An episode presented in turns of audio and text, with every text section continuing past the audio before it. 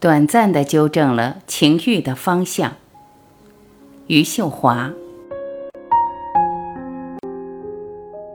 躺在床上，抓起那个云南诗人的诗集。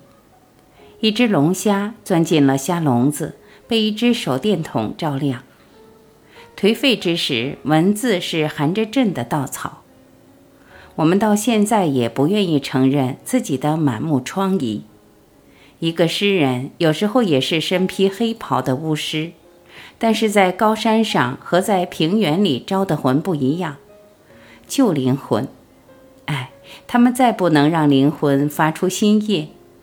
我在日子的牢笼里，又在日子的沙堆里，有多少没有被抚摸过的风？有多少我们心知肚明又不会说破的虚境？哀歌。躺在床上，抓起那个云南诗人的诗集，一只龙虾钻进了虾笼子，被一只手电筒照亮。颓废之时，文字是含着震的稻草。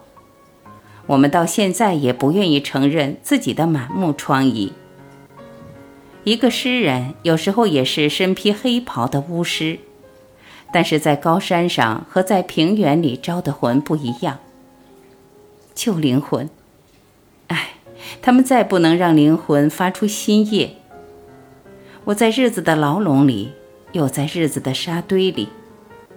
有多少没有被抚摸过的风？有多少我们心知肚明又不会说破的虚境？五月，我耽搁于睡眠，又赞美沉睡这样的缝隙里。与一个巫师的重逢，不过是短暂的纠正了情欲的方向。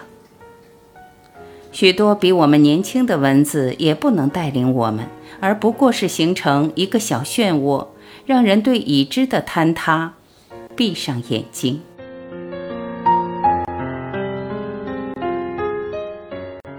一滴松油是一点一点聚集成的，没有人知道这个过程。夏天时候堆积的快一点，冬天就慢了，但是从未停止。如同爱，也如同遗忘。阳光好的时候，甚至可以看见它隐秘的纹理，那令人屏息的透明。又一个春天的时候，看见一只小虫在里面，也没有人知道它是如何进去的。像一个人，我没有看清楚，他就进入我心。再拔不出来，他不知道从此无法动弹，不能言语。春天一个接一个，他再不能发出惊叹，不过就听信了一个谎言：通过一颗松油，能够抵达另一个世界。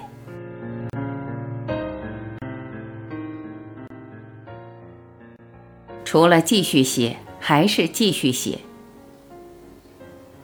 更深的夜晚，更长的暗道，更粗粝的后半生，更凄楚的美。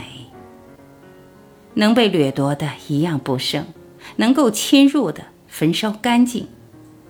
但是我掏出这些方块字体，并不是虚拟的重生。只有诗歌和我互不掩饰，不会担心被谁剥夺自由和尊严，这干净的宿命。我们面对面，沉默为深渊。我感谢这怀抱里幽蓝的火焰，在风雨里保持不息的庄严。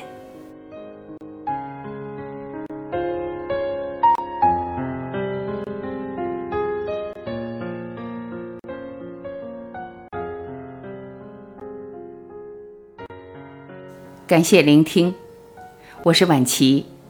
今天我们就分享到这里，明天我依然会准时在这里等你回来。再会。